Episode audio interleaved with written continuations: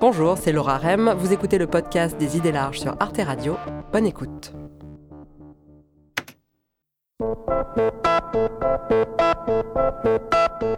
Les révélations en janvier de Camille Kouchner sur le viol de son frère jumeau par son beau-père Olivier Duhamel a déclenché une vague de témoignages, notamment sur les réseaux sociaux, sous le hashtag MeTooInceste. L'affaire Olivier Duhamel a lancé le mouvement MeToo Inceste. La vague de témoignages a montré à quel point c'est un phénomène répandu qui touche tous les milieux sociaux. Un Français sur dix affirme en avoir été victime durant son enfance, alors même que c'est censé être un interdit absolu. Un interdit qui serait même le propre de l'homme.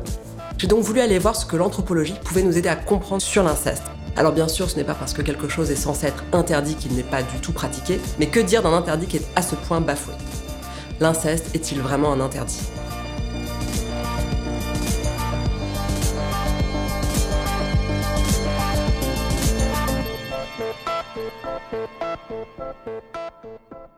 Pour répondre à cette question, j'ai d'abord interrogé Maurice Godelier, qui a récemment publié un livre qui s'intitule L'interdit de l'inceste à travers les sociétés. Maurice Godelier est une référence dans l'anthropologie de la parenté. C'est un spécialiste de la tribu des Barouya de Nouvelle-Guinée, une grande île du Pacifique au large de l'Australie où il est allé dans les années 60, où il a passé en tout 7 ans. Ce qui était intéressant pour les anthropologues, c'était que cette tribu isolée n'avait pas du tout subi l'influence du monde occidental. Et pour ce qui est de l'inceste, Maurice Godelier est très clair dans son livre toutes les sociétés du monde l'interdisent. Les Barouya ne font pas exception. Et ils m'ont dit si on surprend un homme avec sa sœur, on les tue et on les, on les éventre et on met leurs entrailles sur les barrières de leur jardin. Comme ça, c'est un, signe pour tout le monde. Donc ils avaient bien intériorisé le, la prohibition de l'inceste. Est-ce qu'on peut déjà donner une définition? Qu'est-ce que c'est l'inceste? L'inceste, c'est l'interdit des relations entre parents et enfants et entre germains, c'est-à-dire entre frères et sœurs. L'invariant universel, c'est que se marier avec des gens dits proches, alors le pire des proches, c'est à l'intérieur de la famille, ça détruit les rapports sociaux qui supportent la famille, c'est-à-dire les deux rapports d'autorité et de solidarité. L'inceste, c'est l'idée que, en se mariant entre soi, on va détruire deux relations sociologiquiques fondamentales pour toute famille l'autorité des aînés sur les cadets. Si je couche avec ma fille, je mets ma, femme en compétition et en rivalité avec ma fille. Donc je fous la merde dans l'intérieur des rapports sociaux. Mmh Donc euh, les, les rapports qui supportent la vie s'effondre, c'est-à-dire l'autorité s'effondre et la responsabilité s'effondre. L'un des domaines principaux de l'anthropologie, c'est l'étude de la parenté. Les anthropologues décrivent, classent et comparent les différents types de structures familiales qui existent dans le monde. Et celui qui a vraiment mis la question de l'inceste au centre des théories de la parenté, c'est Claude Lévi-Strauss, le plus célèbre des anthropologues français, et dont Godelier a été le maître assistant. Il a vraiment révolutionné la discipline. C'est avec lui que l'objectif de l'anthropologie sera de faire ressortir de grands invariants structurels communs à toutes les sociétés humaines par-delà la diversité culturelle. Et c'est dans son livre de 1949, Les structures élémentaires de la parenté, qu'il affirme que la prohibition de l'inceste est un invariant anthropologique et que c'est même celui qui marque le passage de la nature à la culture, de l'animal à l'homme. La présence d'une règle universelle comme la prohibition de l'inceste est donc celle qui peut le mieux nous faire comprendre comment euh, s'articule et comment le passage a pu se faire de la nature à la culture. L'inceste a joué un grand rôle chez lui. Pourquoi? À cette époque, l'accent par les anthropologues, surtout anglais, c'est la descendance. Et Lévi-Strauss arrive et, et dit Attendez, les gars, si on peut dire vous oubliez l'alliance. Il avait raison. Donc en fait, les anthropologues de la parenté anglo-saxons s'intéressaient principalement aux règles qui régissent la descendance, et Lévi-Strauss, lui, déplace la focale, il dit que le plus important ce n'est pas tant la filiation que les règles qui régissent les unions, les mariages, et donc les alliances. Et c'est sur cette question des unions autorisées ou non qu'intervient l'interdit de l'inceste, qui lui est universel. Ce qui est important, ce qui est une contrainte, c'est qu'il y ait un goulot d'étranglement, parce qu'à partir du moment où quelque chose m'est interdit dans le cercle le plus proche de ma parenté, alors je suis obligé de m'adresser à une autre famille pour combler en quelque sorte ce manque, ce déficit, et donc les familles biologiques se trouvent contraintes de s'unir entre elles et s'unissant entre elles de constituer une société. Donc l'inceste, c'est parce que je ne peux pas coucher avec ma mère, ma sœur, que je dois euh, aller avec les autres. Et l'idée, ça c'est important parce que ça oblige à faire des alliances. L'inceste oblige à se marier en dehors de soi, si on peut dire, hein, en dehors des plus proches de soi. C'est ça la question. Ma question, c'est est-ce que c'est vraiment universel? Est-ce que toutes les sociétés interdisent l'inceste? Toutes les sociétés interdisent certaines formes de mariage rapproché. Oui, il y a toujours une limite en tout cas. Il y a toujours. Il y a toujours inceste. Il y a toujours interdit l'inceste. La sexualité est à l'état spontané, sauvage, si on peut dire. Elle doit être domestiquée dans toutes les sociétés. La prohibition de l'inceste est donc un invariant anthropologique, mais pour ce qui est de savoir qui on considère comme étant trop proche, là ça a pu varier d'une société à l'autre. Et pour complexifier les choses, il faudrait préciser qu'il y a différents types d'interdits. Il y a les règles morales, les règles religieuses, les règles juridiques, et ce ne sont pas forcément les mêmes. Par exemple, j'ai découvert qu'aujourd'hui en France, si un frère et une sœur majeure couchent ensemble, c'est mal vu, et pourtant ce n'est pas interdit par la loi. Tous ces interdits ont évolué dans le temps. L'historienne Anne-Emmanuelle de Martini a étudié en particulier les mutations du droit pénal sur le sujet. Sous l'Ancien Régime, c'est un crime sexuel. Les juristes disent une, une conjonction illicite un mauvais commerce. Donc un commerce charnel entre euh, proches parents euh, qui, est, euh, qui est puni. Donc dans cette relation sexuelle, je dirais, les deux protagonistes sont considérés comme coupables. Hein, tous les deux. Et on ne fait pas de différence s'il s'agit d'une relation entre deux adultes ou s'il s'agit d'une relation entre, mettons, un père et sa fille. La révolution va changer complètement euh, les choses. Pourquoi? Parce qu'elle veut rompre avec l'ancien droit, avec un droit marqué par l'archaïsme, par l'arbitraire, par la superstition. Euh, il y a une rupture avec la religion. Et dans ce cadre-là, eh bien, la révolution va décriminaliser l'inceste. Cela dit, dans le, dans le code pénal existe une infraction qui s'appelle le viol. Alors, euh, après la Révolution, il y a une nouvelle conception de l'inceste qui se met en place, euh, et je dirais c'est la nôtre. On considère l'inceste comme une sexualité imposée par un adulte à un enfant de sa famille. Une chose qui est importante aussi, c'est que l'inceste n'est pas une infraction à part entière. Il n'y a pas une incrimination, mais ça n'empêche pas qu'on le punit on le punit parce que on en fait une circonstance aggravante des infractions euh, sexuelles que sont euh, le viol et l'attentat à la pudeur. Alors Maurice Godelier a étudié des tribus lointaines, mais il applique le même regard anthropologique sur les sociétés occidentales.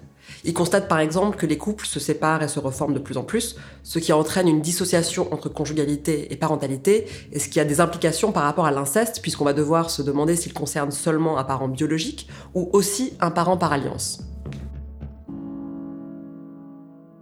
Le problème du famille recomposée, c'est que il y, a toujours un déficit dans le droit français par rapport au droit anglo-saxon dans le Children Act euh, d'Angleterre, l'opinion populaire spontanément demande à un homme de se comporter comme un père vis-à-vis des enfants du premier lit, comme on disait autrefois, de sa femme. Les Anglais distinguent father-in-law, le père de ma femme, stepfather, le mec qui, qui est venu épouser ma mère en deuxième noce. La France n'a pas de statut pour le beau-père et la belle-mère. En plus, beau-père et belle-mère, ça a remplacé deux termes anciens français, parâtre et marâtre.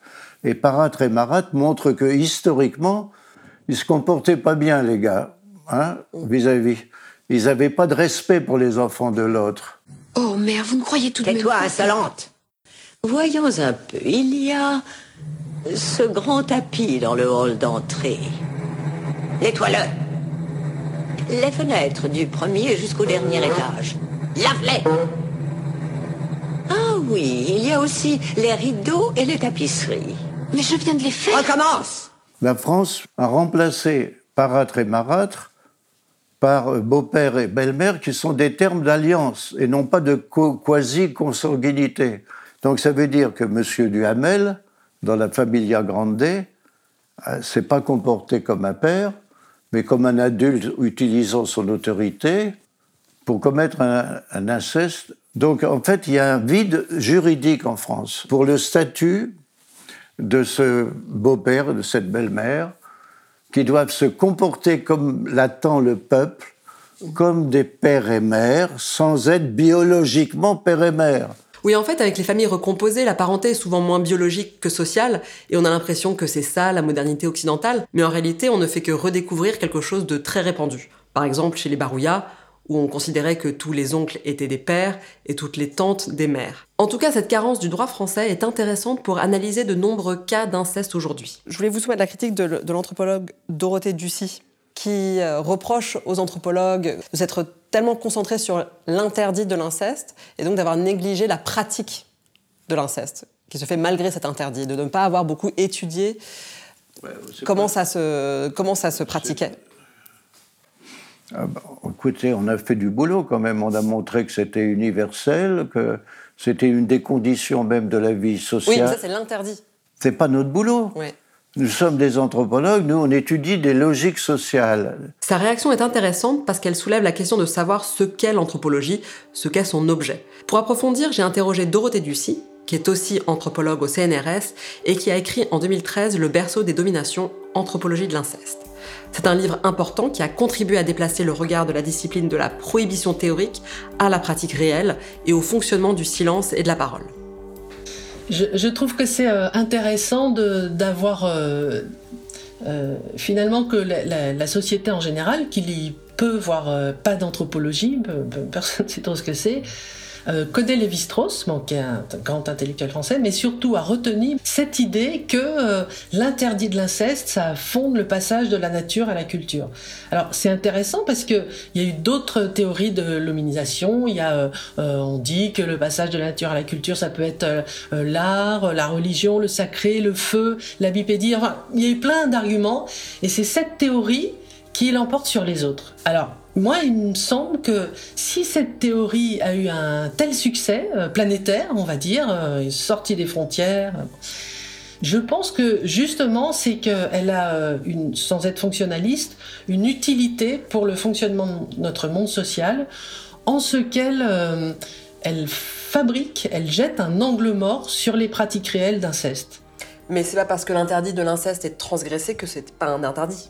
C'est euh, un interdit très fort. Simplement, euh, ce qui est intéressant de voir, c'est qu'il est, euh, de façon tout à fait courante et banale, bafoué, transgressé. Et donc, comme anthropologue, il me semble que notre travail consiste à, eh ben, à poursuivre l'enquête et pas à s'arrêter au moment où on dit c'est interdit c'est interdit, sous-entendu, euh, ça n'a pas lieu, l'enquête s'arrête là. Voilà. C'est ce que je reproche à, l'anthropologie euh, euh, de la parenté en général. Mais bon, je trouve que c'est sain de d'en discuter, c'est de placer ça sous l'angle de la controverse scientifique. C'est intéressant de mettre en débat les différents savoirs. On peut dire aussi que l'anthropologie de la parenté classique fait pas beaucoup preuve de réflexivité et ne situe pas tellement le chercheur dans son enquête. Il y a de plus en plus de femmes chercheurs, de femmes sociologues, de femmes anthropologues, de d'anciennes euh, petites filles euh, qui ont vécu l'inceste et qui réfléchissent à ce que c'est que l'inceste et qui deviennent anthropologues. Bon, on voit pas les choses de la même façon qu'un grand homme qui est devenu, qui est un patriarche dans sa famille, qui est euh, euh voilà. Et donc on s'intéresse pas aux mêmes choses. Ce qui est frappant, c'est que les deux travaillent sur l'inceste, les deux ont fait du terrain et les deux ont élaboré des théories sur l'origine de la domination masculine. Et pourtant, c'est comme s'ils ne parlaient pas de la même chose. Maurice Godelier parle principalement dans ses travaux d'une règle de parenté qui interdit certaines unions, alors que Dorothée Ducy parle d'un acte sexuel et plus précisément du viol d'un enfant par un adulte. Un beau-père qui viole son, son, son beau-fils, un exemple récent qui a été très médiatisé, mais il n'avait pas l'intention de l'épouser, il était déjà marié avec la, la, mère de cet enfant. Donc euh, il, n'est pas concerné par, euh, par les, théories de l'interdit de l'inceste il est marié avec la bonne personne, euh, il n'y a, y a pas de problème.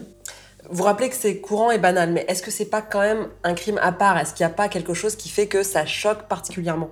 Ça choque là en ce moment parce qu'on médiatise beaucoup, mais ça fait quand même euh, des siècles sûrement. Mais en tout cas, euh, on peut mesurer la prévalence de l'inceste depuis plusieurs décennies, depuis la fin de la Deuxième Guerre mondiale, et on sait qu'il y a une stabilité des situations d'inceste et que ça concerne 5 à 10% euh, des enfants qui sont agressés sexuellement dans leur famille. Bon, et euh, euh, on, le sait, alors justement les mécanismes de silenciation font qu'on ne le sait pas toujours, mais euh, ils sont violés sans que ça sans que ça n'émeuve vraiment les gens autour d'eux au moment où ils le sont. Pour elle, l'idée de l'interdit de l'inceste comme opérant le passage de la nature à la culture est contredit par le fait que la société fonctionne très bien alors même que 5 à 10% de ses membres subissent un inceste.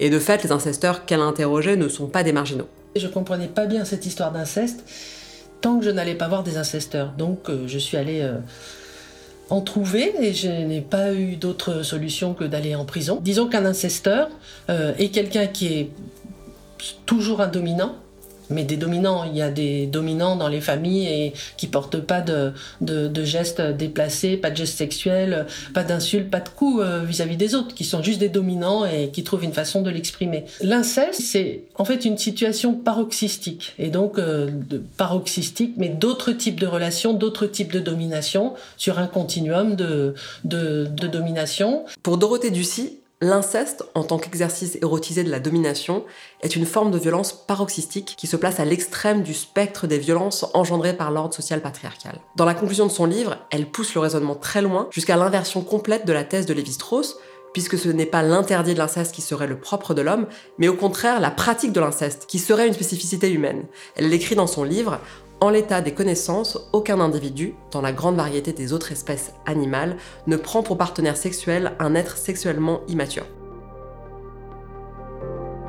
Et de fait, je suis allée voir, le primatologue canadien Bernard Chappell le confirme, les rapports consanguins n'existent pas chez les grands singes, l'évitement de l'inceste est naturel chez les bonobos et les gorilles. Pour Dorothée Ducil, il y a moins un interdit de pratiquer l'inceste qu'un interdit d'en parler, autrement dit, c'est moins un interdit qu'un tabou. Alors tabou est un terme polynésien qui a été repris par les anthropologues et c'est une notion complexe. Le terme de tabou, il a au moins deux sens. Tabou veut dire euh, un objet, un animal, une personne qui euh, fait l'objet d'un interdit. Et le deuxième sens, c'est quelque chose dont on ne peut pas parler. Donc, dans le premier sens, c'est un interdit, et dans le second sens, c'est un interdit de parole. Parce que finalement, on ne sait plus trop de quoi on parle finalement quand on parle de tabou de l'inceste, ou surtout quand on dit briser le tabou de l'inceste. Est-ce que ça veut dire commettre l'inceste? Est-ce que ça veut dire autoriser l'inceste? Est-ce que ça veut dire prononcer le mot? Est-ce que ça veut dire en parler? Pour commencer à entendre parler un peu de l'inceste euh, dans l'espace public, il faut attendre, euh, disons, la fin des années 1870. Et donc là, il y a des affaires d'inceste qui commencent à sortir euh, dans, dans la presse. Alors, est-ce que ça veut dire que le tabou se lève? Pas du tout. Hein, puisque on parle de l'inceste, mais on en parle d'une certaine manière, qui va être l'allusion, qui va être l'hyperbole, ah, c'est monstrueux, c'est odieux, c'est misérable, cette funeste passion, et la périphrase. C'est de cette manière-là qu'on peut aborder ce sujet scandaleux qui corrompt. il y a une sorte de un phénomène de contagion qui se répand euh, par le fait euh, euh, d'en parler. C'est seulement à partir des années 80 que des victimes de l'inceste commencent à témoigner dans les médias. Et c'est le récit d'Eva Thomas qui marque ce tournant vers une possible levée du silence. J'ai envie de dire aux femmes qui, ont vécu ça que enfin, il faut pas il faut pas avoir honte de ce qu'on a vécu et moi je n'ai plus honte de répondre de mon histoire. Euh, évidemment, ça ne s'est pas fait tout seul. J'ai donc, j'ai donc écrit ce livre et c'est à cause de ce livre que ce soir je peux être là et que je peux parler tranquillement de mon histoire. Dorothée Ducy travaille sur ces mécanismes de silenciation qui entretiennent le tabou et elle a étudié en particulier la manière dont les incestés arrivent ou pas à prendre la parole. Le dévoilement, il survient plusieurs fois. En fait, c'est ce qu'on apprend quand on enquête euh, sur la question. Les enfants euh, le disent au moment où ils vivent des abus sexuels, ils tentent de le dire, mais ils le disent d'une façon qui n'est pas intelligible, souvent, donc ils ne sont pas compris par leur entourage. Alors ce qu'il faut dire, c'est que l'inceste survient dans une famille où il est toujours déjà là. Ça c'est hyper intéressant et, important à comprendre. C'est-à-dire que au moment où un enfant va s'ouvrir auprès de ses proches qui vivent des, des violences sexuelles, il le dit à des gens qui ont eux-mêmes été élevés dans le système silence, dans une famille où il y avait assurément déjà des abus sexuels et où on devait déjà se taire autour des abus sexuels.